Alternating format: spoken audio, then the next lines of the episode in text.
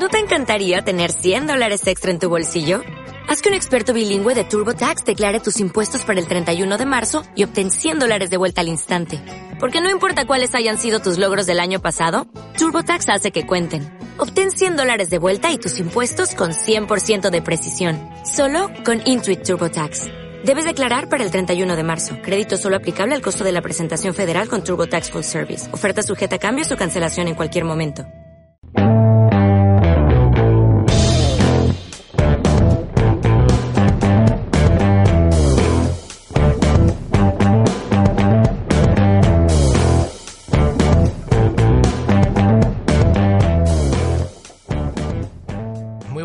Soy Miguel Iribar, esto es Cambiando de Tercio, el programa que va de abrir una cerveza y ponerse a hablar. Hoy no vamos a abrir una cerveza, vamos a abrir un vino. Gracias a Dios.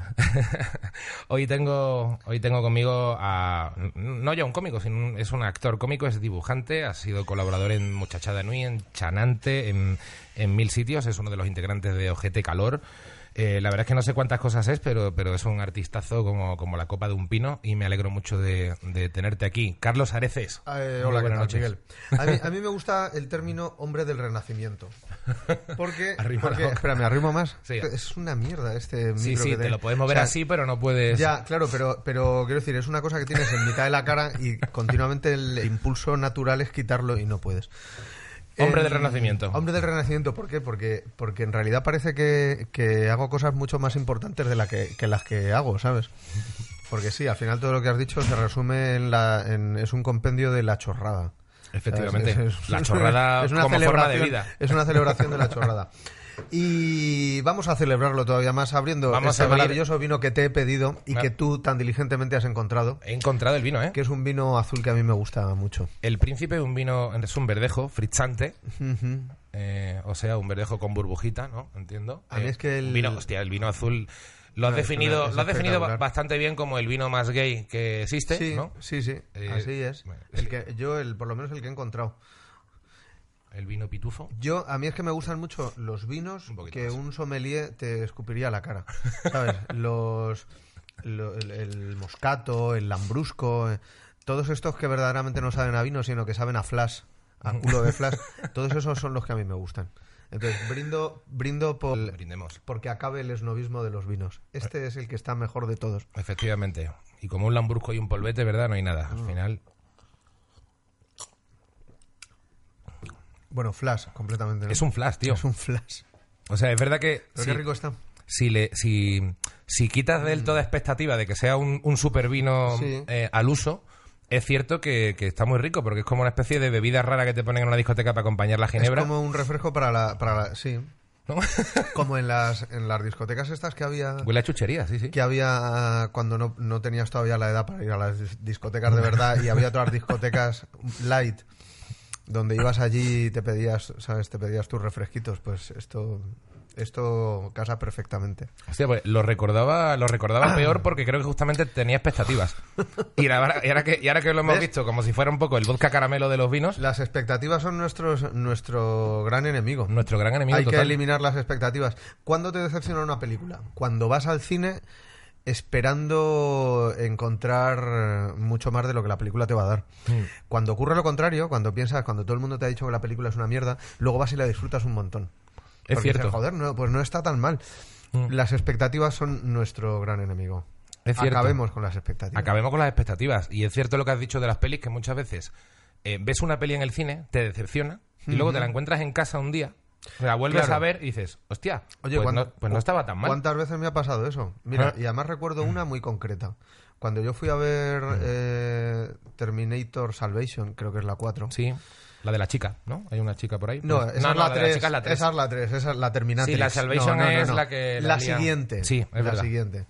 Em, yo iba con grandes expectativas, porque a mí la saga de Terminator me gusta mucho. Mm. Entonces, la primera es un peliculón que... mm, Vamos, es, es indiscutiblemente una grandísima película de ciencia ficción. Tengo que, voy a hacer aquí un breve KitKat. Ahora Muy bien. verás en la conversación que yo soy muy de, de- de hacer digresión. Creo que eso viene bien abro, aquí. abro un tema, de repente me voy por otro, no sé qué, y no concluyo ninguno. Entonces al final es, es una locura absurda. Pues ya somos Pero dos. bueno, hablando de Terminator, quiero hacer hincapié en una cosa.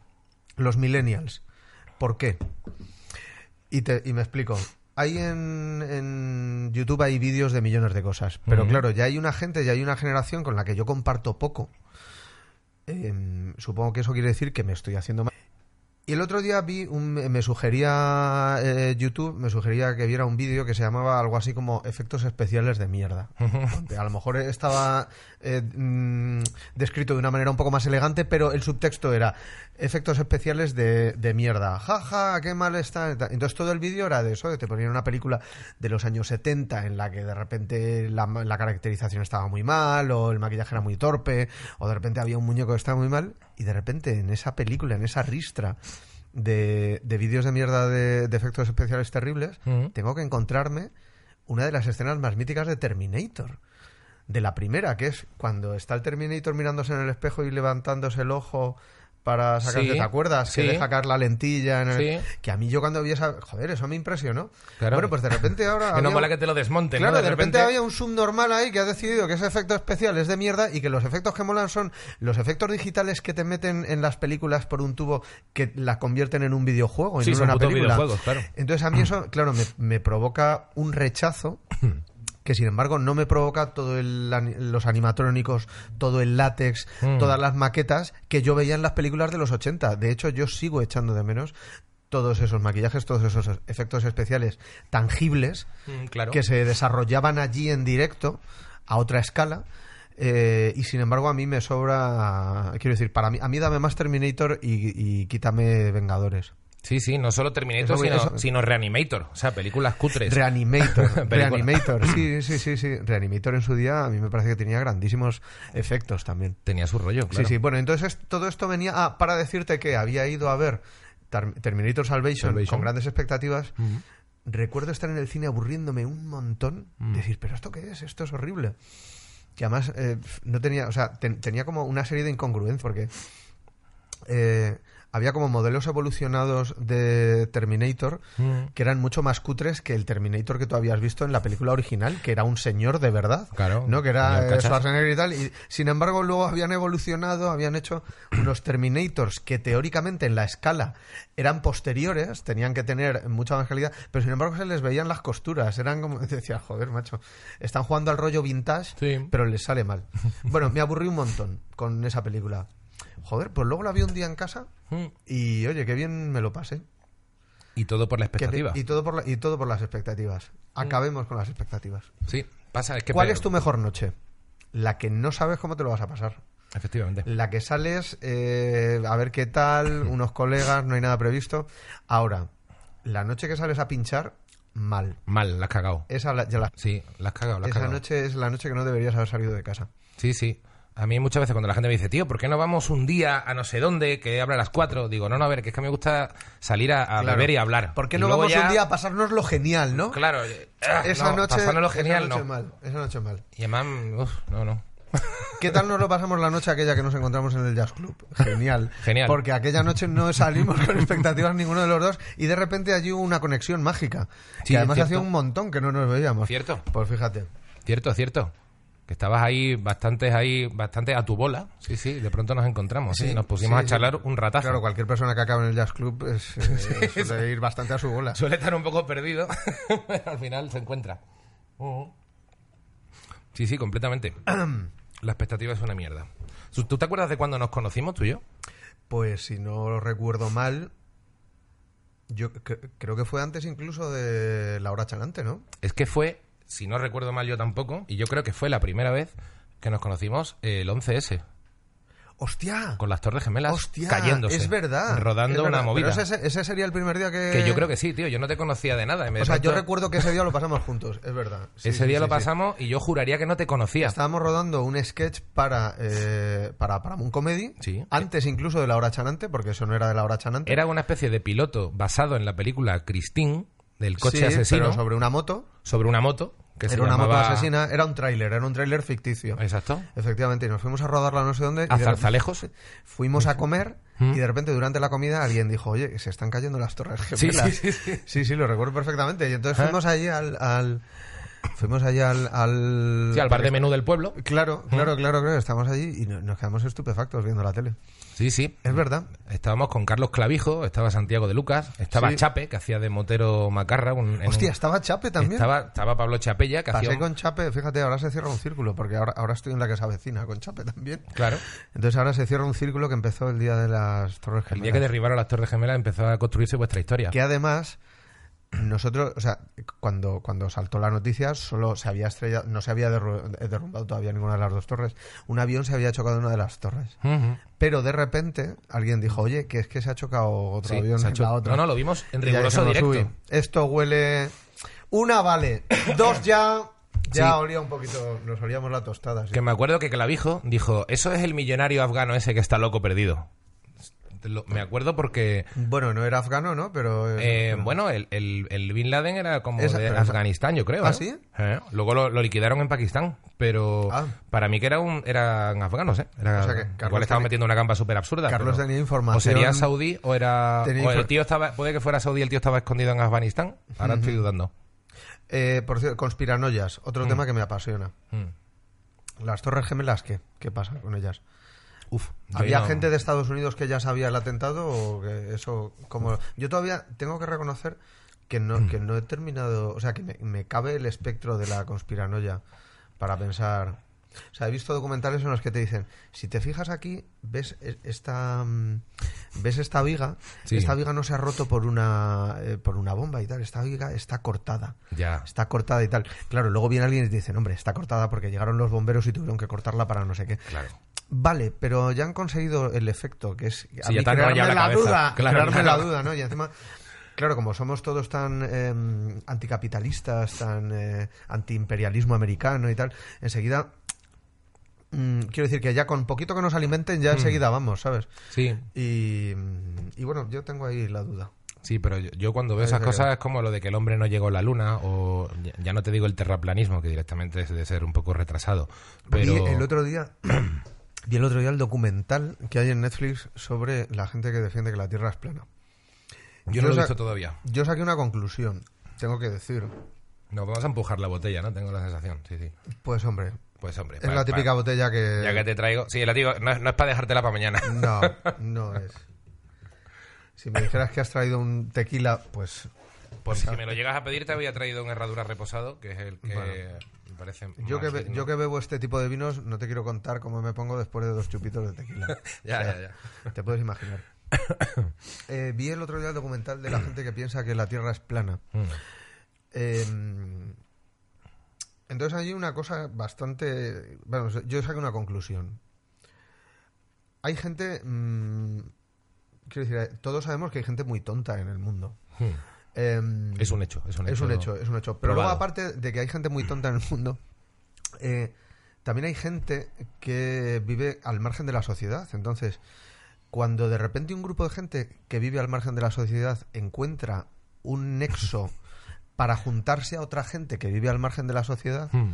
eh, es como que, quiero decir, aunque tú nunca hubieras pensado que la Tierra es plana, si de repente eso hace que te reconozcas dentro de la de, de- de- de ese mm, Sí, hay una sugestión que une, ¿no? Efectivamente, o sea que dices, a ver, yo nunca he pensado que la Tierra sea plana, pero aquí hay un grupo de gente que plantea esta idea alucinante, esta idea que evidentemente no plantea la gente coherente, la gente común, la gente vulgar. Claro. Y yo no soy vulgar. Claro. Entonces aquí Yo soy la encuentro hostia y nadie lo, y nadie lo sabe todavía. Claro, efectivamente. Entonces, ¿qué pasa? Que a mí ese grupo de gente, esa necesidad de encontrarse en lo raro y en lo Mm. bizarro, me recuerda mucho a cuando yo estudié Bellas Artes en Cuenca. Mm, claro. ¿Sabes? Entonces, en, el- en- en cierto modo lo, lo conecto. ¿Qué pasa? Que luego sale hablando el tío que se ha erigido como en el, su- el- en el gurú máximo de la gente que opina que la Tierra es plana y ves claramente las motivaciones económicas que tiene todo esto.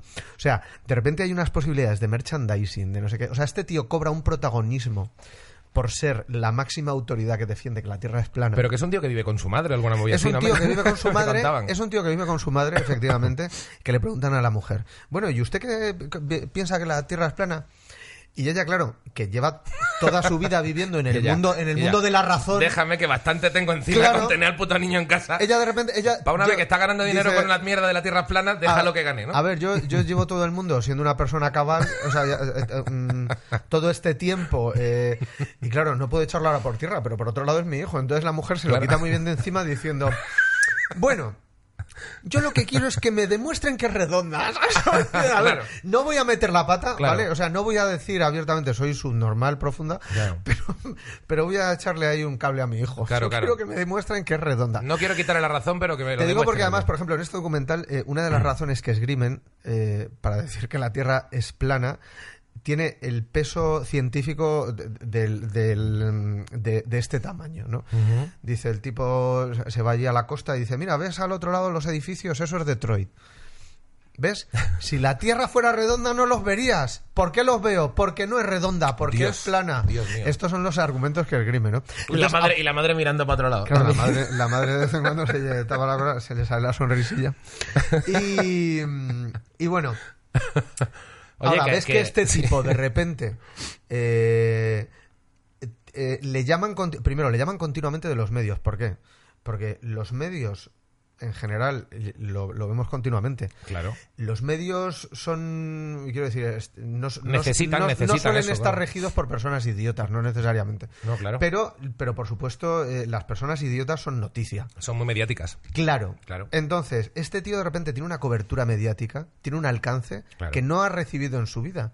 Entonces, el que va a decir, no, oye, que esto era una broma que se me dio de las manos. No, no, el tío lo No, no, mantiene no, hasta sus últimas consecuencias. Entonces, de repente va creando subgrupos ahí que se van formando y tal de gente ya con, con estudios pseudocientíficos no con eh, quieren hacer la prueba para demostrar y tal. Es eh, quiero decir fuera de fuera del, del, del hecho de que la tierra sea redonda eh, hay algo muy interesante en saber el fenómeno. en el fenómeno. En el fenómeno del tío que lo crea la motivación del tío que lo crea y en el fenómeno que hace que haya gente eh, sumándose a a ese a ese proyecto No sé quién Porque decía que a ver, esta más- gente no se va a hacer rica que, Claro. pero qué marda porque esa gente lo que quiere es juntarse con otra gente tan bizarra como ella y poder defender su rareza Claro, o sea, claro. es, co- es como rechazar el mundo de la cordura es decir yo no formo parte de vosotros nunca me habéis querido entonces ahora voy a defender lo absurdo Claro. y sabéis qué? que tengo apoyo. No estoy solo. Todos estos retrasados opinan lo que yo. Y, Es que así se forman las religiones también, ¿eh? Ahí quería yo llegar. Es así. Ahí quería yo llegar. Me Exactamente parece- así se montan las religiones porque es decir algo sin ningún tipo de base científica que atenta contra cualquier explicación científica del mundo Claro, y además sabes que- juntarte con claro. otra gente hasta que sois tan poderoso que dices, oye, esta es que es mi idea, tú Y tienes que las respetarla. cosas que no tienen base científica son mucho más fáciles de comprar. Completamente. Porque evidentemente una explicación científica de no sé qué eh, siempre va a salir perdiendo frente a una explicación sentimental. Claro. Y a una explicación pasional. Completamente. Eh, los enunciados es la época la época eh, la época Twitter la época Twitter Eh, cualquier cosa que tengas que para explicármela necesites más de un titular ya no me interesa Hmm. Claro, ya- ¿Vale? a mí dame un titular coñazo, a mí claro. dame un titular no porque verás te voy a explicar las razones es esto tal eso es un coñazo a mí Claro. dame un titular Un titular guapo. dar guapo. Y luego además hay otra cosa. Hay mucha gente que piensa que cuando tú no tienes ni puta idea de un tema y te callas, eso es censura. Así que yo voy a hablar y, a- y tengo tanto derecho a decir tonterías como tú a decir cosas que son verdad. Efectivamente. Pues os apoyo. ¿Qué queréis que os diga? Me parece genial. Estamos haciendo de este un mundo mejor. Sí, no, no, pero yo creo que es que el, problema es que somos ese bicho, ¿eh? Que estamos acostumbrados a pensar así. ¿Cómo es ese bicho? O sea, y de hecho, una, una- un argumento típico es el de la, la- lo que creo que haber leído como la falacia del 50%. es como, eh, yo digo, Qué interesante eso que es. eh, pues en el fondo, eh, yo lo he leído más en, en libros más de Christopher Hitchens de religión. Hay, hay unos cuantos muy guay. Dios no es bueno, en fin, hay algunos bastante interesantes. Hay el, el típico argumento de, oye, perdona, yo creo que el mundo tiene 6.000 años Sí. y tú no. Claro. eh, Respeta mi no, opinión. so- eh, no, eh, empate. ¿Sabes? Como si yo pienso Claro, que no y tú dices que sí, estamos al 50%. Es como, no, perdona. Si lo Claro. analizas bien, en Claro. ni de coña es el 50%. Claro. Igual Bien. estás en un 99,9 equivocadísimo, por no decir el 100, por concederte que eres una persona y, no, y no un insecto. Sí. pero realmente es como, a ver, No, no, no, normal. es, es un caso fascinante. O sea, quiero decir, ese- el, el tema es 2 más 2, 5. No, 2 más 2, 4. Oye, respeta mi opinión. Claro, ¿Sabes? claro. 2 más 2, 5. Es mi opinión. empate. No, no es tu opinión. Eso no es una opinión. Claro. Quiero decir, eso es una falacia. Bueno, pues imagínate esto fuera de un tema eh, de- eh, fu- fuera de un, de un tema tan fácilmente demostrable como pueden ser las matemáticas y metiéndote en un tema eh, de política. eh, conclusión, auge de los fascismos. ¿Por qué? Porque los fascismos son mu- llegan al corazón mucho antes que la lógica. Eh, son mucho más fáciles de explicar, sobre todo para un grupo de gente que tampoco tiene bases suficientes como para entender otra cosa. Y, y encima de eso, que tiran de la pasión. Tiran de la pasión. Entonces eso es irrebatible. Y desde el punto de vista de no, esto no es verdad ni es mentira, esta es mi opinión, respétala. No, es que eso es, es que tu opinión es mentira. Claro. Quiero decir, tu opinión puede ser muchas cosas, pero en este caso es O a mentira. lo mejor tu opinión es de hijo de puta, y también hay que también, decirlo. También hay que decirlo y también tiene un nombre. Claro, y también se pone. Vale, ¿en qué momento hemos convertido este programa en redes? No ¿Esto es lo que espera tu público de Eh, nosotros? primero Porque yo he empezado hablando de Terminator. ¿vale? Yo, este programa creo que no he engañado a nadie diciendo que es un programa que va de abrir una cerveza y ponerse a hablar. La única mentira es que hoy hemos abierto un vino. Pero realmente, eh, como si nos tiramos hablando de Terminator y de no me, fascismos no me todo el gusta rato. la, no me gusta la cerveza. Por eso, no, no, por eso... ¿Ves? Y luego aquí otra dualidad también muy interesante. Eh, todas las películas de acción que me gustan son claramente fascistas. Quiero decir, yo creo que John... Ra- sí, es, es real. Es... De hecho, creo que una buena película de acción, eh, para mí que soy un clásico, tiene que, tiene que ser fascista. O sea, yo de las películas que más he disfrutado en los últimos años ha sido John Rambo. La última de la saga me parece brillante, me parece fascinante. Eh, hombre, está guay, está guay. Eh, Me parece, quiero decir, es No sé, no sé si me parece la mejor de la saga. ¿No te parece Creo que- mejor de la saga? Creo No, que te ha no, subido pues- el vino un poco. No, no, pero- no, perdona, vamos a discutirlo. Vamos a discutir, vamos a hablar de una en una. Todos Es en estamos el que sale la que es la mujer de Dexter, ¿no? También. No lo sé porque no he visto ¿No Dexter. has visto Dexter? Vale, la rubia, hay una rubia. Vamos a ver, ¿no? es una en la que Bueno, se va a rescatar sí, a una a monja y culo. destruye un ecosistema completamente con una bomba del pasado, de Sí. una bomba de antaño que hay allí en la selva esperando a que él la Sí. Mm. detone para salvar a una monja. Eh, esta es, bueno, estamos todos de acuerdo, creo que esto sí que es algo objetivo, que la peor es la 3. hmm. ¿no? Sí, la 3 Rambo, es 3, la Rambo peor. 3 es mala. Rambo de 3 es en la que se alía con los talibanes. Sí. Para, por si alguno no la recuerda, cuando los talibanes luchaban contra los rusos, con lo cual eran buenos. Eran aliados. Claro. ¿Vale? Claro. Bueno, pues esta, sin embargo, desde un punto de vista eh, de película narrativo, no, no, no tiene ningún interés. Hmm. Ahora, todas las otras tres de la saga me parecen Brillantes. grandes hitos. Me parecen grandes hitos. La primera, a- Acorralado, Hombre, la 1 es un película, la uno es un peliculón. es un peliculón, Mm. está muy bien. Eh, mm, quiero decir nada que alegar. El, tipo llega al pueblo, Mm. le miran mal. O sea, el, el- el sheriff se ceba con él. Solo por, por esas pintas que me traes, Sí, ¿sabes? Pero que, o sea, quiero decir, Porque no así puede- no se va con esa pinta de porque así inadaptado. no se va con esa pinta No de inadaptado. gente así. En mi pueblo tú no vas por Te ese... empiezo a tocar la polla hasta que, claro, despierto al puto jabalí Claro, herido. claro. Y ya te me saca el machete y me la Lo lía, que claro. tú llamas infierno, John Rambo lo llama casa. Efectivamente. ¿sabes? Entonces, claro, pues te, pues te la has buscado. Te la has buscado. Está muy bien. Pero es eh, Y mola rollo- mucho cuando dice sus hombres ya están muertos. ¿Está bueno? es que el coronel tiene unas perlitas aparece, también. Claro, y aparece el coronel Truman y joder, o sea, es, bueno, es un es la que est- establece las, la- las digamos las, las bases de, de- bueno, no, las bases luego yo creo que son el- porque en la 3 ya está en Vietnam. O sea, ya es ya es otro El- o la sea, ya 2 cambiamos de es en. Vietnam ya, ¿no? La 2 es cuando se va a Vietnam. Sí, yo creo que sí, ¿no? Que es Sí, Vietnam, o sea, es la la, la que ya se llama Rambo. Porque hubo Sí. jaleo con los títulos, que de hecho Paco Calavera lo cuenta mucho en sus monólogos, que la primera se llamó Acorralado. Acorralado. Sí. Pero en realidad en Estados Unidos First Blood. fue fue First Blood. no me acuerdo. Entonces, la segunda Sí, sí, era en, en Estados Unidos se llamó Rambo y aquí se puso Acorralado 2. O sea, no, como, como Claro. hubo un rollo raro. Claro, como y la jungla de cristal, ¿qué te parece? Cuando, era- cuando aquí la titularon la jungla de cristal Claro, y de Hard. repente las demás no tienen nada que Claro. ver con cristales. Sí, como el de. Sí, sí. Es que Claro. el Paco Calavera tenía unos monólogos sobre eso muy graciosos. Pues em, Como las del pelo blanco lo llama como puedas, ¿sabes? Las comedias. Las O sea, de Leslie Nielsen. ¿Cómo que de pelo blanco? Por favor, Sí, oye, no, respeto, es que ¿eh? me Yo he monólogo. trabajado con Leslie Nielsen. Tú te tienes que lavar la boca para hablar ¿Has de Leslie Nielsen. Leslie Nielsen? Yo he trabajado con Leslie Nielsen, es una de las cimas de mi carrera. Hostia. Haber coincidido con Leslie Nielsen en Spanish Movie. Ah, vale, estaba allí, claro. Claro, que estaba allí. Claro. De hecho, a mí Spanish Movie fue la primera película que yo rodé. Miento. La primera película que yo rodé, otra digresión más, Mm. fue eh, una de James Bond en la que yo hacía de figurante. Ostras, ¿Vale? la que se grabó en. La que en se Cádiz, grabó, ¿no? ¿Dónde la que se grabó en Cuenca. En- Yo Vale, estaba estudiando no, en. Cuenca, estaba estudiando Bellas Artes, sí, amigos, sí.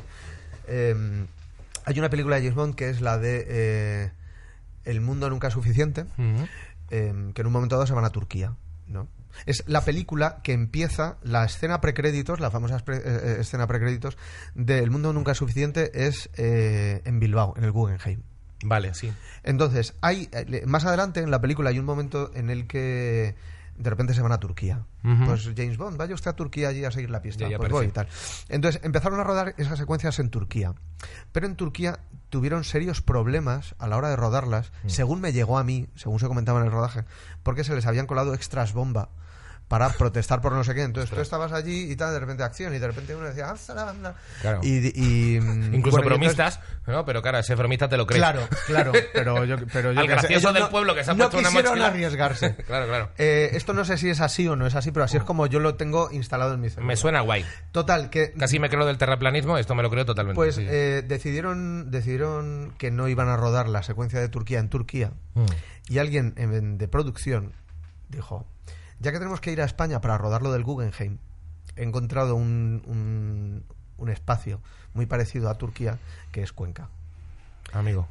Y a mí me pilló estudiando allí Bellas Artes. Entonces pusieron toda la ciudad, eh, la llenaron de carteles de se busca extras. gente para una película, no te decían para qué película, no Claro. sabías nada y tal, pero ya se comentaba, ya había un come-come, ¿no? De que esta, esto Debe ser creo algo que es la gordo. de- claro, creo que Claro, es claro. la de James Bond, es tal, es- le seguían los pasos. Era cuando James Bond era Pierce Brosnan. Claro. Y entonces nada, llegaron allí, efectivamente era para la película de James Bond y hay una escena eh, en la que James Bond está en Turquía eh, con Sophie Marceau. Dicen, bueno, y ahora nos vamos a Muy y guapa tal. Sophie Marceau salía en esa peli, de hecho, me Pues, acabo de eh, acordar. pues yo estuve a escasos metros de Sophie Marceau porque Joder. hay una escena en la que cogen ahí los esquíes Mm. eh, y entonces, pues claro, te, te decían siempre, ahora vamos a rodar una escena, a ver, figurantes. Entonces, te metían allí de figurante por lo que sea. Entonces te decían, ahora vamos a rodar el contraplano. Entonces, los que hayáis salido en esta escena, no salgáis en la otra. Y a mí me daba igual. Yo iba allí, yo iba- allí. claro, yo quería maximizar las posibilidades, Claro, claro. las probabilidades de verme De que se te vieran, Entonces yo salía en el plano y en el contraplano siempre de todas. Y el que estaba pendiente de- del récord no se fijaba en ti. Éramos 500 personas Claro, allí claro. repartidas como para fijarse. Con lo cual, yo conseguí mi objetivo, que es salir en una secuencia en la que están, ya te digo, eh, Pierce Brosnan y Sophie Marceau, y entonces yo paso por detrás. La putada es que paso mirando de espaldas. Eh, Pero por la ropa y por todo, sé que soy yo. Yo tengo fotos del día de rodaje Claro, y. Y entonces paso de un lado a otro, se me ve perfectamente, pero de espaldas. Bueno, Bueno, pues esa fue la primera película que hice. Pero la segunda fue Spanish Movie. Y cuando me contactaron, me, me dijeron, mira, tenemos, queremos hacer la, eh, la típica película spoof de comedia y tal, pues un poco eh, a la manera de... De, mm, De las como puedas. de Scary Movie, de Aterriza como puedas, como puedas y tal. Y yo, me- según me lo están contando, estoy diciendo, uff. Pero claro, era la primera película de Javier Ruiz Caldera. No sé, yo no le conocía de nada. Mm. Nadie le conocía de nada. Claro, yo ahora mismo me dice Javi, no, que es que te quiero contratar porque para un vídeo de la boda de mi... Y voy. Claro. O sea, no termina la frase y ya voy. ¿Vale? Porque Javi eh, mm, ha demostrado se, sus se ha hecho conocimientos Anacleto, la última de Berto, se la hizo él también, ¿no? La, Sí, sí, la serie, la segunda parte de la serie de. Berto, Anacleto. Promoción Fantasma. Sí, sí, eh, vamos, bueno, tiene, es un tiene grandes Súper reconocido, sí, sí. Eh, y, y- pero que en aquel momento. Pero yo cuando me- dice, a ver qué chuflada Claro, me me están metiendo aquí, ¿no? De repente. me junté con el director, me junté con el productor y a mí aquello me parecía que tenía muy mala pinta. ¿no? Y digo, "Uf, una película así española y tal. Pero entonces dijeron, y hemos pensado, eh, bueno, que si que nos gustaría contar con Lee Nielsen para una secuencia.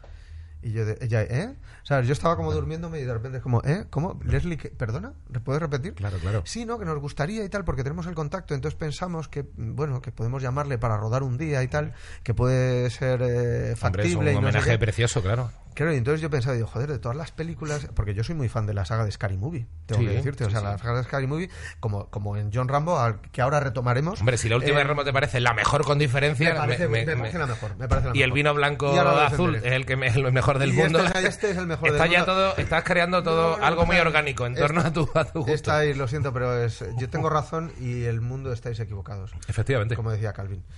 Pues, eh, eh, ah, es, Scary Movie. Scary Movie. Sí. La 1 es graciosa, la 2 es la más floja. No, perdón, la más floja es la última, la quinta, si no me equivoco. Em, pero incluso la 2, que no es muy buena, Mm. tiene un gag. Tiene, o sea, tiene, todas tienen algo, todas tienen algún gag. Entonces, ese gag a mí ya me merece la pena. Sí, sí. Y en Scary Movie 2 recuerdo dos gags especialmente brillantes. Eh, además, los dos son parodia de, de El Exorcista. Uno de ellos, no sé por qué, me parece que está en los tras de escenas eliminadas. O sea, no la incluyeron. A mí me parece una escena buenísima. Y es que eh, va Rigar, eh, em- empieza, empieza a ascender en la cama, empieza a levitar. Ajá. No, el otro está exorcizando la sal de su cuerpo y tal. Entonces Rigar empieza a elevarse y tal. Y se da contra el ventilador que hay en. en- Hombre, en- eso entonces, es a mí eso muy me parecía gracioso. graciosísimo. Pero hay una que sí que está en la película que es todavía mejor. Y es, no sé si te acuerdas, en la película original, en El Exorcista, cuando la niña empieza a encontrarse mal, Sí. eh, es en mitad de una fiesta que da la madre, que es actriz. Buah, no me acuerdo No de la acuerdas. fiesta previa, Bueno, ¿no? pues, No, eh, pues eh, nada, está la madre dando una fiesta y tal, con la gente de... acaba de terminar una película. Y entonces de repente baja la niña y se encuentra mal. Dice, mamá, estoy mal, no sé qué. Y se mea en la alfombra, tanto en la original como en la parodia. Entonces en la parodia se mea en la alfombra y entonces eso eh, ocasiona Mal murmullos, ocasiona murmullos entre toda la gente, ¿no? Que empieza a decir, ahora no sé qué. Entonces, como es un grupo de gente hablando a la vez, tú no distingues nada en especial, solo oyes el de esta niña, esta meado, se ha meado. Lo único que distingues es la última frase, que es la que queda limpia. Después del resto de murmullos, que es, parece una yegua. Parece una yegua. Parece una yegua. Entonces a mí estar viendo a la niña meándose en la alfombra, parece una yegua. Eso a mí me mata de risa. O sea, a mí me... me- Pero bueno, la verdaderamente buena de Scary Movie, por ejemplo, es la 3, Ujú. que es la, la de... mm, La de Zucker, la de... La de, bueno, el mítico de Aterriza como Sí. puedas y tal. La Sí. 3 y la 4 son suyas y la 3 es especialmente brillante. Bueno, pues no sé a dónde iba con esto. David ah, Zucker, bueno, ¿no? nada, que cuando me dijeron en Spanish Movie que querían contar con Leslie Nielsen, Te dio un subidón de la hostia. me dio bastante subidón. También pensé, esto es lo típico que te dicen y que luego es mentira y que luego no hay manera de conseguirle, pero por si acaso dije, vale, yo eh, me, me parece muy bien, yo quiero hacer la película y tal, pero me tenéis que garantizar. Que te Lenny Linsen. No, me tenéis que garantizar que si viene me Leslie gustado Nielsen. mucho. Quiero si vino azul y que Leslie venga Lenny Nielsen- Nielsen, si no aquí no firmo una vino azul mierda. es que no lo había descubierto Y menos con todavía. un chaval que no conozco de nada. Pero si viene Leslie Nielsen, tenéis que garantizarme que en una secuencia estoy con él en plano. O sea, compartimos plano Leslie Nielsen y yo. Vale, bueno, vale, tal cual. Bueno, pues lo cierto es que que sí, sí. Nielsen- que- Claro, yo digo, al final me lo van a- como loco. No, no sé incluso si se llegó a poner por contrato. Bueno, pues lo cierto es que al final Qué huevazo. Y esto, y esto en tu segunda peli después de la de James Bond. Después de la de tú James ya Bond, con tu huevazo. No, perdona. no Yo salgo ni- con Lenny no. Claro, pero me, me dio las, por si acaso y me lo compraron. No, no. ¿Sabes? Ole tus huevos. Y mm, vino Leslie Nielsen y cumplieron su pacto. Y es más, te digo, cumplieron su pacto pese a que por guion nada justificaba Que tú yo, aparecieras que por yo ahí. tuviera una secuencia con Leslie Nielsen. Porque bueno, yo eh, eh, hago una parodia de, de, de Ramón San Pedro Ramón y San tal, Pedro, entonces claro. yo estoy postrado en una cama y de repente aparece Leslie Nielsen y yo estoy de pie a su lado. Entonces dice, pero no puede ser, si es un hombre tetrapléjico, ¿qué tal? Claro, claro. Y al final del guion lo justifican con una línea diciendo, no, porque como al final es un sueño, como en Abre los Ojos, pues ha sido un fallo del sueño y tal, pero esa línea está metida a posteriori solo para justificar Joder. que en un plano yo estuviera al lado de Leslie Nielsen. Y ese plano lo tengo. Entonces ya fui feliz. No, hombre, eso, eso estando Yo al principio de tu carrera, me parece, feliz. me parece una, una sacada de miembro muy importante, ¿eh? Me- que, me com- que gracias a Dios me compraron. Que te claro, la compran. Claro, Sí, de, sí. de ahí ya te vienes arriba ahora ya cualquier día pides cualquier movida, claro. Ahora ya pido, ahora ya No, pido no, unas. claro. Ya ahora yo soy una diva excéntrica, ¿sabes? Claro, por ahí, no estas toallas, no. Se Claro, las tiro a la cara al de, ¿Dónde está la al No, claro, claro. Esto no, hoy no ruedo, hoy no ruedo. Sí, sí, sí. Me contaba Alex de la Iglesia cuando. Que nadie me mira a los ojos. Alex de la Iglesia trabajó con John Hart en Los Crímenes de Oxford. Mm. Y me decía que John Hart un día llegó a rodarse y dijo: I don't feel like acting today. O sea, hoy, hoy, Hoy no- hoy- no estoy de no- hoy no rollo estoy yo para para rodar. Yo eso todavía no me lo puedo permitir, ¿sabes? Pero dame tiempo. No, no, no, poco a Pero poco. dame tiempo. Poco a poco. Bueno, eh, ¿dónde estábamos? Eh, John Rambo. John Rambo. La primera es muy buena. La segunda es muy buena también. Sí, ¿Por la, qué? la segunda, a ver, La segunda tiene guion de, de James Cameron. No lo olvidemos. Sí, es cierto, es cierto. Lo No vi lo hace, no tanto y dije, hey, La cuidado. segunda tiene guion de James Cameron y eso no... O sea, un respeto. Hay que quitarse el sombrero. James Cameron. James sí. Cameron, películas de acción. Que igual necesitaba el dinero el hombre, pero bueno, que sí, que efectivamente lo defendió. Joder, pero lo Porque defendió muy bien, James salió muy Cameron. bien. O sea, recordemos, James Cameron es Terminator, James Cameron es Mentiras Arriesgadas. Sí, no, no, ¿sabes? hombre, o sea, coño, sí, coño, es James Cameron. Entonces, eh, John Rambo, la segunda tiene una secuencia que a mí me vuelve loco, me enloquece. Están torturando a están torturando, torturando a Rambo. No sé si te acuerdas, le tienen atado ahí Sí, como en, la cama, en, en unos muelles de la cama y le van dando descargas Sí. eléctricas, ¿no? Entonces, en esa misma sala donde le están torturando, hay un tío con una radio y tal. Entonces, mientras están torturando a John Rambo, él tiene tiempo para ir haciéndose la composición del lugar, ¿no? Y va mirando, va conectando, ¿no? Va diciendo, a ver, aquí la ventana, tal. Tú ya sabes que está buscando Mm. la manera de escapar. Porque por allí, porque tal, cual, no sé qué. Claro, claro. Ahí. Entonces, cuando él ya lo tiene todo pensado, tú no sabes muy bien cómo han casado todos esos elementos en su cabeza, pero tú dices, claro, evidentemente, porque a todo esto ambos le han capturado porque su equipo se ha retirado antes de Sí, tiempo. lo dejaban le tirado. dejan tirado. Claro, él, él efectivamente. intentaba salvar a un pavo, ¿no? Y se Él está salió intentando corriendo el salvar a no sé helicóptero. qué, entonces hay un tío, el coronel, no me acuerdo, un- el malo, el coronel malo. coronel Pérez. Sí. El coronel Pérez dice, "Mm, pues vámonos antes de que venga John Rambo, porque Mm. venga, vámonos. Y John Rambo, claro, se queda ahí con su espinita clavada, que, Sí, que hombre, no, igual no le también hace gracia que lo También tiene su corazoncito. Claro, claro. Bueno, total, que le secuestran, le torturan, tal, y él está mirando y tal cual. Y entonces, claro, una de las cosas que ve, que de las que se pispa John Rambo, es de la radio. Mm. Total, que John Rambo en un momento dado se suelta una mano, le pega un puñetazo a otro, al otro le mata no sé qué tal cual. Sí. Y entonces va a la radio y tú dices, claro, va a pedir ayuda. Y coge la radio para ponerse en contacto con su base Mm. y decirle al coronel que ha ordenado la retirada sin él, voy a por ti. O sea, no, Sí, no, utiliza la, la- no utiliza la radio para pedir ayuda. No, no, no, no. No utiliza la radio para decir, oye, que estoy aquí venido a rescatarme. No, utiliza la radio para amenazar al tío que ha tenido los santos cojones de, dejarle tirado. de dejarle tirado en la selva. Eso es, o sea, eso es chapó. Quiero decir, esa, esa, eso es magia. Sí, eso sí. es impresionante. Eso, eso me quitó el sombrero. Me recuerda un poco ese tipo de macarrada a la de, a la de Vin Diesel en, en la peli esta... ¿Cuál? En la que se hace en- un, en un planeta extraterrestre, que él tiene los ojos... que Pitch es- Black Pitch Black. Es Es que, Pitch sí, Black. ¿no? Porque la segunda de Pitch Black es... tiene otro nombre, ¿no? Sí, pero yo creo que es Pitch Black. Es que ahora no estoy seguro si es Pitch Black o la... Coño. Vale. las crónicas de Riddick. Sí. Eh, sí. Hay una en la que también dice, eh, dentro de poco, y creo que le dice a Jordi Moya, voy a hacer no sé cuánto y te voy a arrancar la puta cabeza que va a aparecer en esa caja.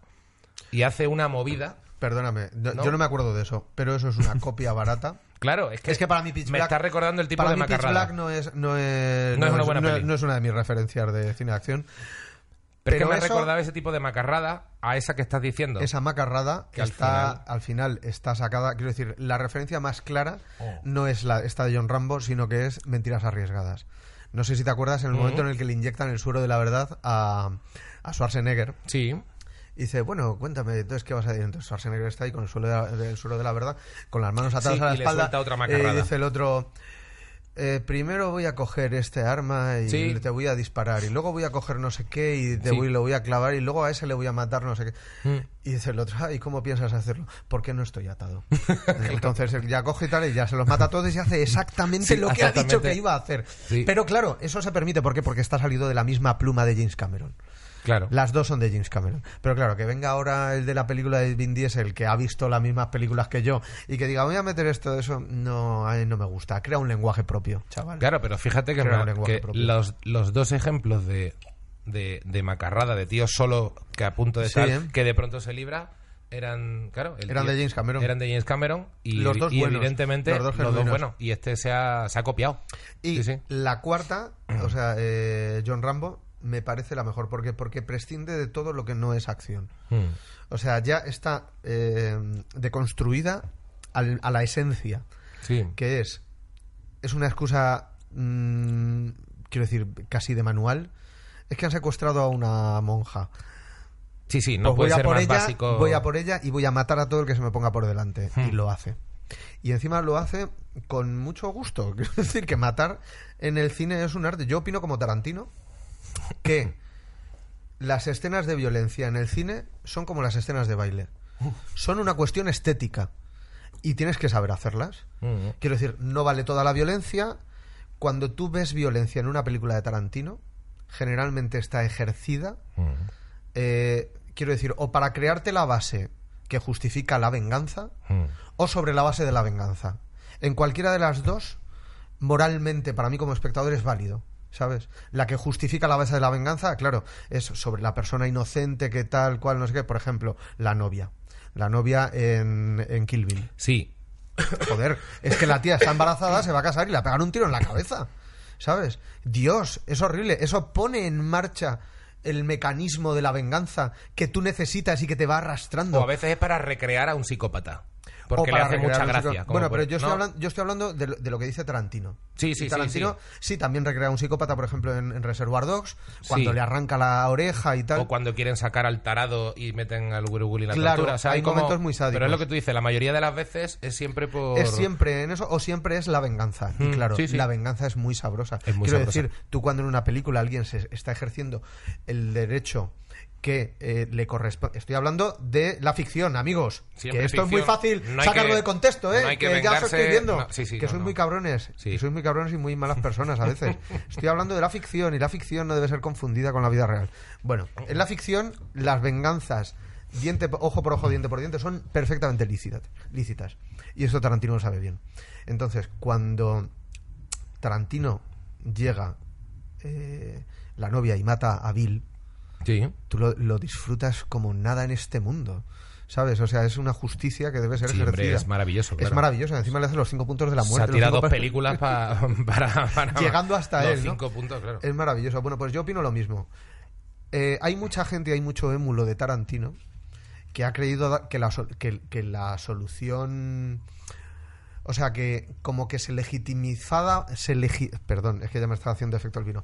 Que se legitimizaba eh, todo tipo de violencia eh, en el cine y que eso era el secreto de hacer una película divertida. Mezclar Mm. humor y violencia. Mezclar humor y violencia es tan jodido como mezclar humor y drama. Lo hacían de cosa- forma cutre, por ejemplo, en Comando, las de Schwarzenegger esta antigua, ¿te acuerdas? Tenían un punto a veces, cuando, vistas desde ahora, tienen un punto Sí. como de humor y comedia muy, muy bizarrito. Bueno, pe- pero yo creo que eso funcionaba para ese tipo de películas de Sí, sí, no, no, entonces a un cierto nivel. No, y sobre todo ahora mismo esas películas ya han, han perdido todo toda pose Sí. ideológica, o sea, que lo que antes te molestaba porque resultaba demasiado facha, pues ahora ya lo ves de otra manera, mucho más naif. Tarantino lo hace muy bien. Tarantino sabe a quién eh, contra quién está ejerciendo la violencia. O sea, mm, no hay una violencia macarra, no hay una violencia jactanciosa. Yo, por ejemplo, recuerdo una película que se llamaba Very Bad Things, Sí. que a mí me parece una película muy heredera del cine de Tarantino, que creo que sin Tarantino no hubiera tenido sentido. No, y esa película sí. me parece horrible. Mm. Me parece ofensiva, me parece Es en la que acaba matando a una Matan prostituta a una contra un gancho, ¿verdad? Al principio, una asiática. Efectivamente. En San Sebastián. Creo que tiene ese creo que si hubieras preguntado a cualquiera de los responsables te hubieran Mm. dicho abiertamente, "No, es que es, es, claro, Tarantino, no sé qué." No, eh, esa película tiene una violencia que a mí por lo menos como espectador me ofende.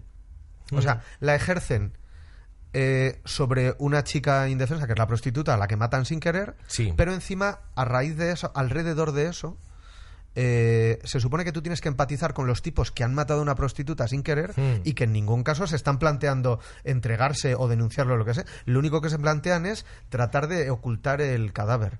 Y tampoco te los están pro- eh, poniendo como ejemplos de gente deplorable No, y tal, no, esa sino es que encima gratuita, son, macar- sí. son macarras que te tienen que caer bien. Sí. A mí esa película me, me pareció horrible, me provocó arcadas. Yo sé que cuando te mojas tanto eh, hablando de película, sé que esta película tendrá sus, sus fans acérrimos y tal, y que... Pero mira, eh, el que está aquí en el programa soy yo y estoy hablando yo, entonces venid vosotros coño. otro día y decís lo que... Efectivamente. Pero, pero a mí esa película me parece horrible, me, me, me agrede. Y las de Tarantino me parecen obras maestras. Pero es que Tarantino un, Absolutas, obras es un maestras. genio, sí, sí. Pues eso, la violencia en el cine no es, no, quiero decir, no- solo porque sea violencia no es criticable. Tienes que darte cuenta de, de yo qué sé, o sea, de cuál es el mensaje que está transmitiendo. Bueno, pero es que incluso aunque sea, que decir, eh, aun- aunque, aunque quieras tomártelo como pasa con el terror gore, te lo quieras tomar como una coña, bueno, pues cada uno que se lo tome como le dé la gana. Al final, al final, si tú quieres hacer una. Pero violencia terror gratuita, pero efectivamente el terror gore es, el- el- o sea, el terror gore para mí es otra categoría igualmente mágica y disfrutable. Que yo eh, a mí me encanta. El terror gore generalmente no, no tiene tampoco una carga, o sea, no tienes que empatizar con Ya. gente que te cae fatal. ya. Eh, de hecho, la gente que te cae mal son las víctimas.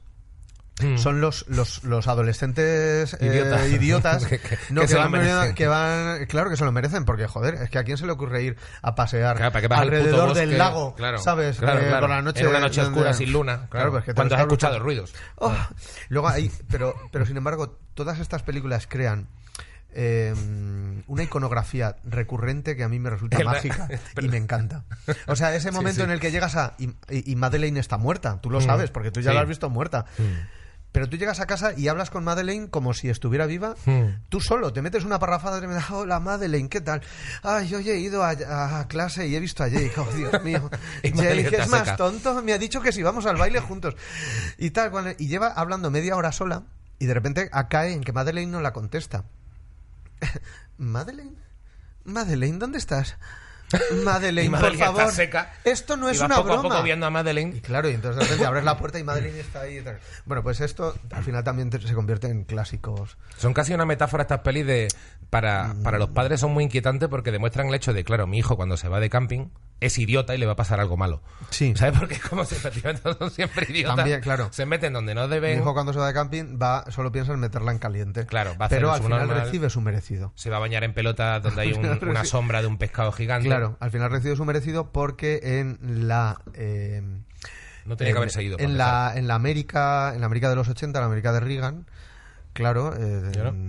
querer tener relaciones sexuales antes de lo que dicta el protocolo Claro. tiene Hacer su el castigo. gamberrete. Tiene su castigo. Claro. Y ahí está. Ahí Claro. es donde nacen, claro, las grandes sagas de, de los 80 y que, han- que han dado No, no, y eh, que como todavía- Viernes 13, mm, eh, Halloween, eh, eh, Pesadilla en el Street. ¿No crees que, el- que las series se han cargado alguna un en poco? 70. Porque tú, tú me consta que vas muchísimo al cine. O sea que Sí. no, no sé si sigues yendo tanto, pero hace unos años eras de ir prácticamente todos los días al cine. O sea, te veías Mm, prácticamente mm, todo. Procuro verme cuatro o cinco películas a la semana en cine. En cine. En claro. cine, Claro, sí. claro, que son ya. Sí, sí, sí. No creo que haya más de 100 personas en España que lo hagan, Pues, que no sean críticos de cine. Soy uno de los pocos y, Mm. estoy allí y sí, sí, sí, sí. Voy de manera recurrente y además es que soy un nostálgico. Hace poco hubo una polémica en las redes. Mm. em, Por eres de la iglesia, puede Alex de la Iglesia, Bayona y, y tangencialmente Almodóvar, Sí. sí. porque todo lo había generado. Em, a ver, yo quiero decir, yo entiendo lo que dice Alex, de hecho, yo esto luego he hablado luego con él, Mm. pero me parece que lo que estaba diciendo eh, tanto Almodóvar como Bayona era que sí, que efectivamente ahora mismo eh, tenemos acceso a mucha más a muchas más películas, a muchas eh, eh, en tu tablet la puedes ver desde cualquier rincón del mundo, pero se está perdiendo algo que a gente como a Almodóvar, como a Bayona y como a mí nos da nostalgia y es el espacio del cine. Sí.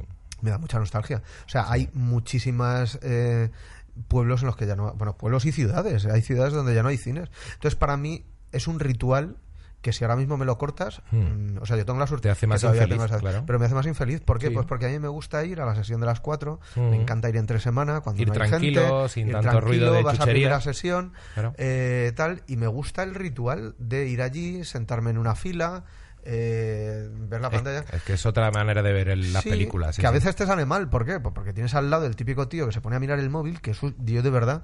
O sea, quiero decir, eh, mm, yo no creo en la violencia. Solo en Salvo los en casos, casos de venganza solo en los tarantiniana. casos- en, en caso de venganza, de venganza tarantiniana o en- llevado a la vida real cuando tienes al lado una persona que habla o que mira el móvil Mm. en el cine, ¿vale? En esos casos sí, violencia, Bien. sin tapujos. Tolerancia cero con esa Cero. gente. Es tolerancia, pero O sea, cero. cuando yo estoy ahí metido en mi ficción, eh, cuando eh, el tipo está a punto de cruzar el puente que se está rompiendo y abajo están los cocodrilos, y de repente a mi lado, de... de- repente un estallido de Margarita luz, le ha enviado un mensaje. un es estallido como, de Mira, luz. no. Y tú, por mucho que no quieras verlo, el rabillo del ojo No, no, ya está se ahí te escapa, se te las mismas, ¿sabes? Te ha jodido la tarde y ese el tío. otro, o sea, lejos de lejos de apagarlo, Sí, tío, contestando. clic, clic, clic, clic, clic, clic. Estos los que los que se ponen a teclear, que ya los que se ponen a contestar que dicen, "No, No, hombre, pero es eso- que estoy en el no, cine, dime." ya- pero eso ya que es estoy en el pena de cine, muerte. dime, Sí, pena sí. de muerte, pena Sí, de muerte. Pena de muerte, sí. Bueno, pues pese a todo esto, yo soy un enamorado del cine, de ir al cine, de verla en cine. Es que las series y las pantallas tan grandes que tenemos y tal se han cargado mucho eh, eso, ¿no? Porque Sí. ya de repente es muy fácil estar en tu casa fumando, yendo a mear cuando quieras, Sí. darle al pause. Y en parte lo entiendo, quiero decir, hay, es verdad que hay cines que no tienen una, eh, una proyección ideal. Súper guay, sí. ¿Sabes? Las pantallas son pequeñas, eh, a veces están desenfocadas, a veces, a veces tal. Cada vez cuesta más caro. Cada vez Bueno, sí, pero creo, 10 pavos también que te voy sí, a decir que, que creo que hay la pena, pero es mucho que- mito dentro del, del- dentro del- de la entrada de cine, Mm. que además creo que desde determinados sectores Mm. se ha eh, potenciado como que Sí, es esa que el cine es carísimo, es que si fuera más barato iría más gente. Bueno, yo Oh. permíteme que lo dude. El cine, que todo el mundo dice cuesta 10 euros, no cuesta 10 euros. Primero, es especialmente caro en Madrid. Pero Sí. en Madrid, prácticamente con todas las entradas, tienes otra invitación para ir las dos semanas siguientes por 6 euros. Hmm. Con lo cual no es tan caro. Sí, se puede Ahora, buscar. lo que pasa es que no solo vas al cine, compras palomitas, compras no sé qué, tal, todo lo que quieras. Tú dime, aparte, los cines tienen primera sesión que es más barato. Los cines tienen el día del espectador. Joder, caro no es. Tú dime qué otra opción de ocio fuera de tu casa es más barata que el cine. El teatro no lo es, el concierto no lo es, salir a cenar no lo es y salir a tomar una copa tampoco. Claro, Coño, estamos hablando de, de- O sea, que al final creo que lo que se está perdiendo es la cultura de ir al cine. Sí, No, no el... Es que al final, al final es, porque tú al final, si tú eres un chaval, o ya, nosotros ya somos unos señores que 10 euros no, no, no nos van ni nos vienen. Sí. Pero tú eres un chaval que cuenta, que tiene las aplicaciones para que cuando pides una copa se reparte entre los compañeros para que nadie pierda el dinero. O sea, que decir, si tú eres un chaval que, que 10 euros te parece Bueno, mucho, pero tú, una copa no la repartes entre tus no, compañeros. una copa sí. Te dirás un mini entre Que los si pides compañeros. una ronda, Sí, ya es que quede sigue- todo sigue habiendo ¿no? minis.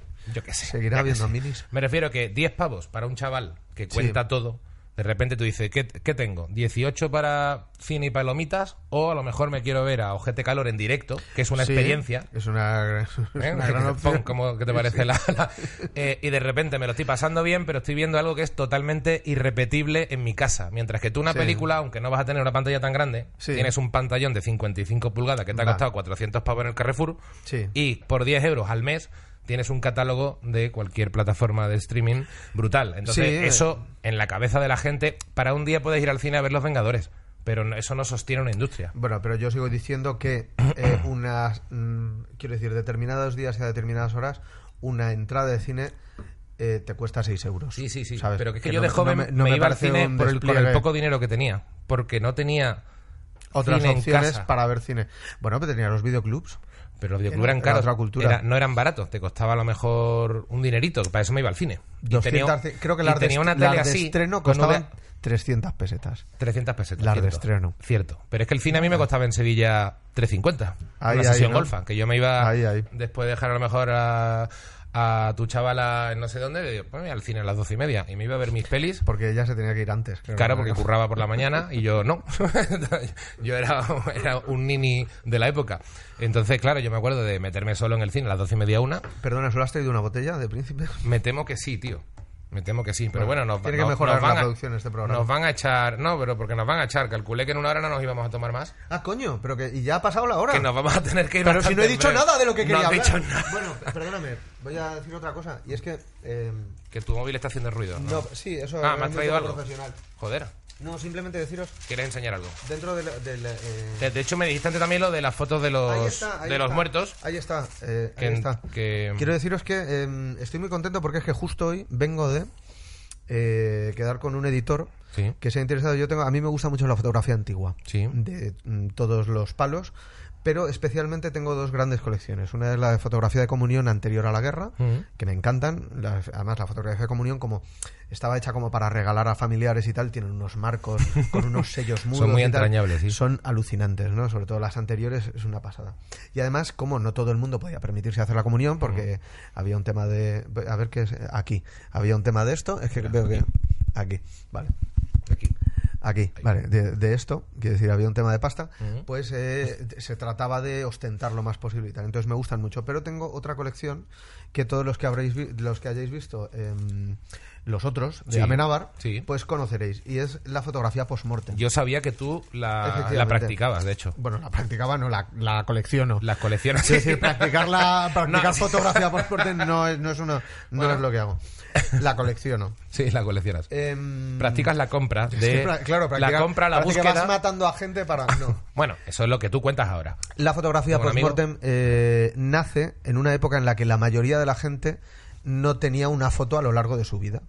Entonces, en el momento en el que se muere, en muchos casos, era la última oportunidad. O única incluso. o la era la Claro. única oportunidad de tener un recuerdo eh, físico, visual de esa persona para recordarle, ¿no? Y además sí. es que, claro, había mucha mortandad infantil en aquella época. Entonces, Toda la del mundo, claro. es un, un poco era, era doloroso para mucha gente que, que tu hijo abandonara el mundo como si no hubiera pasado por aquí entonces eh, se hacía mucha fotografía claro nosotros ahora la vemos y nos, nos parece morbosa pero pero en realidad hay que pensar que estas fotos están hechas en una época en la que la mortalidad era mucho más habitual Claro, era algo cotidiano. como- era algo mucho más cotidiano. A los, a los muertos se les velaban las casas, de hecho, no era nada morboso. O sea, tenías al muerto de cuerpo presente, iba pasando todo el pueblo. A lo mejor, de hecho, llevaba tres días muerto y el pueblo seguía pasando por allí y estaban mirando y tal. Em, Claro, entonces la- los ojos con los que la vemos ahora, que, lo, que es muy normal que no veamos a un muerto en nuestra vida, a lo mejor vamos al tanatorio, pero ya está detrás de un cristal, maquillado, no sé qué. O sea, no- hemos perdido el contacto con la muerte. Sí, sí. Antes tú tenías 15 hijos, te morían dos, bueno, pues entraba dentro de la media, o sea, era un drama, pero... Sí, sí, pero mi abuela perdió a tirabas 3 de para 5. adelante. Sí, Claro, que era claro. normal. Sí, sí. Bueno, pues eh, en este contexto es en el que se hacen. no morbo, es la curiosidad, la pero quiero ver esa foto. La fotografía post-mortem. Y entonces hay un, un editor que le ha parecido tan interesante como a mí, Fernando, Sí, sí. y que tiene intención de sacarme un libro. Y venimos de hacer una serie de pruebas de, de escaneo impresión eh, para sacar un libro de fotografía post-mortem con mi colección. Y bueno, mira, eh, justo como vengo de, de allí. Bueno, pues yo creo que yo creo que hasta la cámara hasta puede que se vea bueno se, se percibe el rollito no Sí, sí, sí. Bueno, ahí se percibe regular, la ahí se verdad. percibe una mierda Pero pero, ahí, bueno, ahí lo que vemos es una niña en el ataúd. Aquí es que esta niña es sujetada muy por- pequeña. Sujetada por cuatro amigas. esta niña pero porque va vestida como de Virgen del Rocío con perdón No, pues lo No, hacían muy a menudo. muy le, envuelta, ¿no? le ponían sus mejores galas, claro. Mirad, aquí hay. Claro, este- no vais a ver nada, pero bueno, yo es a ver si demostraros que las tengo. si acercamos más bueno esto luego en YouTube tampoco se ve así que bueno Eso luego en hacemos- YouTube, pero hacemos el gesto y ya está Y me- Oye, me eh, la verdad es que da un rollito un poco raro, pero, pero es cierto A mí que me- sabiendo que sabiendo que el libro es tuyo y no de y no de el de psicosis, eh, seguro que me va a apetecer comprármelo. Bueno, yo puedo estar tan perturbado o más a que ver, el de psicosis, está, pero- tiene los ojos abiertos, pero la niña está muerta. Sí, Uh, efectivamente. la niña uy, está esta da muerta. muy mal rollo porque sale la cara de ella con Sí. ojos plenamente abiertos como diciendo, "Mira, mira lo que le ha pasado a mi niña." Porque ella está, efectivamente, ella, ella está viva. Es otra cosa que se hacía Uf, muy a menudo. esto- era pero esto da muy mal rollo porque es una cara como de estoy seria, ni siquiera parece triste. Da, da como un rollo raro y la niña está ahí como... Uf. Hostia, esto es que se Pues- está poniendo lúgubre. La- A ver, ¿qué más tienes? No, bueno, nada, pues Bueno. tengo- tengo ¿Has pensado en el título? Eh, bueno, es que eso ya depende del editor, pero Ah. es probable. La editorial que lo, que lo va a sacar se llama Titilante. Y el libro probablemente se llame eh, Postmortem o Fotografía Postmortem o. pues, no sé. By Carlos Areces, ¿no? Como, como- Colección, como- colección de Carlos Areces. como los gastrobares, pero... Colección de Carlos Areces de Fotografía Postmortem.